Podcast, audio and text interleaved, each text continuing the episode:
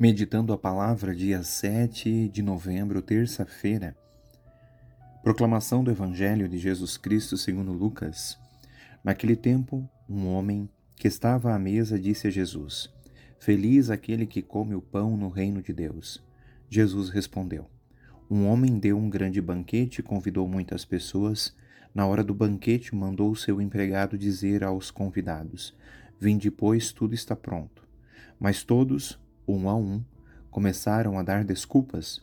O primeiro disse: Comprei um campo e preciso ir vê-lo. Peço-te que aceites minhas desculpas. Um outro disse: Comprei cinco juntas de boi e vou experimentá-las.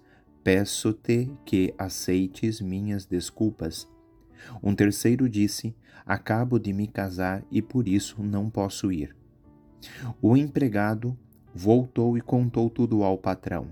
Então o dono da casa ficou muito zangado e disse ao empregado: Sai depressa pelas praças e ruas da cidade, traze para cá os pobres, os aleijados, os cegos e os coxos.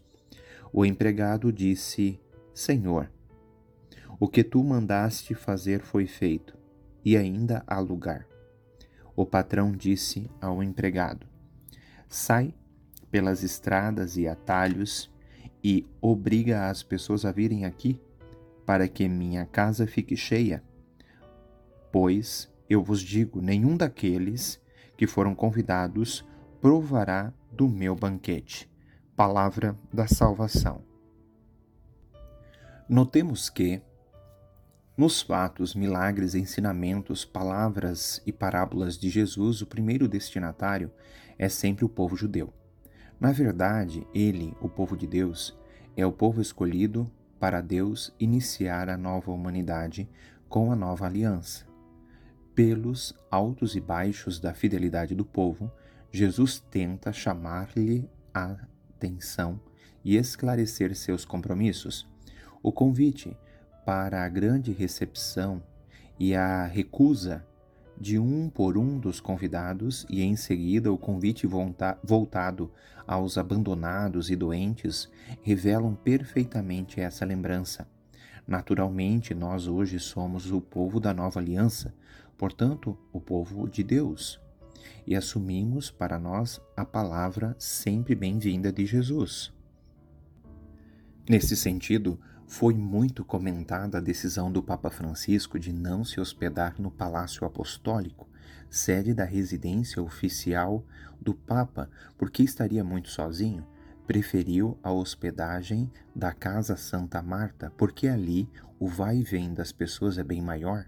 E diga-se de passagem, o Papa não irá escolher os residentes ou hóspedes. Em ocasiões como seu aniversário e em outras festas, o Papa Francisco tem convidado os abandonados para comer um bolo ou almoçar. O Papa Francisco, por decisão pessoal, é avesso a essas manifestações ostensivas, sujeita-se a certas ostentações por obrigação de ofício e não para escandalizar, quebrando a tradição. Mas mesmo nessas ocasiões, não se esquece de seus preferidos, os bilhões de pobres pelo mundo inteiro.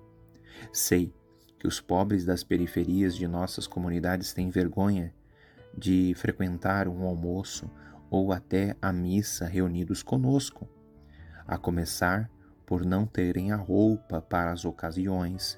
Creio que a saída seja nós criarmos ambientes para que eles se sintam bem em nosso meio, sem negar assim a proposta do Papa Francisco de sermos uma igreja em saída ao encontro dos pobres e necessitados.